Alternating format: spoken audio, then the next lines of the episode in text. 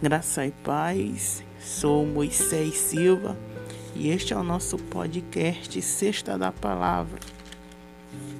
Hoje vamos falar sobre o efeito da adoração. Em Atos capítulo 16, versículos 25 e 26 diz: Por volta da meia-noite, Paulo e Silas oravam e cantavam hinos a Deus enquanto os presos os escutavam. De repente houve um terremoto tão intenso que os alicerces do cárcere foram abalados, e logo todas as portas se abriram e as correntes de todos se soltaram. Meu querido, quando um verdadeiro adorador adora, exalta o nome do Senhor, as cadeias do inferno são abaladas.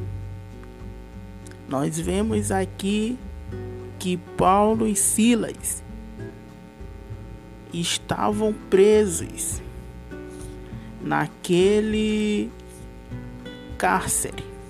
Naquela época, eles eram presos algemados, acorrentados em um tronco e eram algemados as, os braços e as pernas.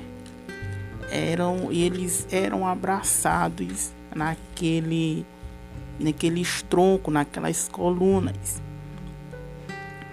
mas o que os soldados, os carcereiros esqueceram foram de prender também a boca daqueles homens.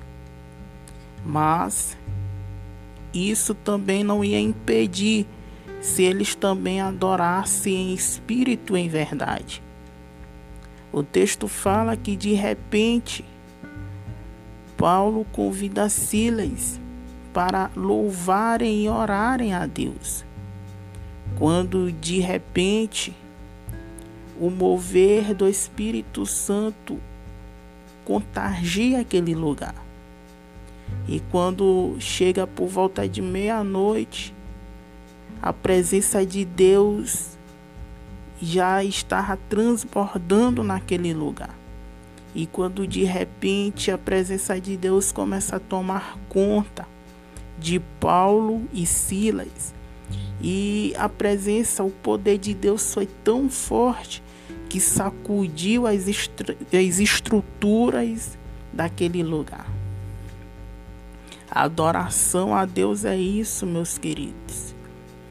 Às vezes começamos a adorar devagarzinho, quando pensamos que não, o Espírito de Deus se manifesta nas nossas vidas que nós não tomamos nem conta. E quando há alguém que ainda não é batizado com o Espírito Santo, ele já está falando em línguas. Ele, o que é, é, nunca mais tinha falado em línguas, ele começa a sentir, ele é renovado. A presença de Deus é, é isso. A adoração de Deus é isso. E quando todos ficam imaginando aqueles presos, atônitos, sem saber o que estava acontecendo, ali era a glória de Deus. Que possamos ser verdadeiros adoradores. A palavra de Deus diz que Deus procura os verdadeiros adoradores, aqueles que adoram em espírito e em verdade. E quero te dizer que enquanto você adora a Deus, enquanto você louva a Deus, enquanto você ora a Deus, Ele está te dando um livramento, Ele está abrindo as portas para você, Ele está te curando das enfermidades, Ele está te livrando com o seu sangue.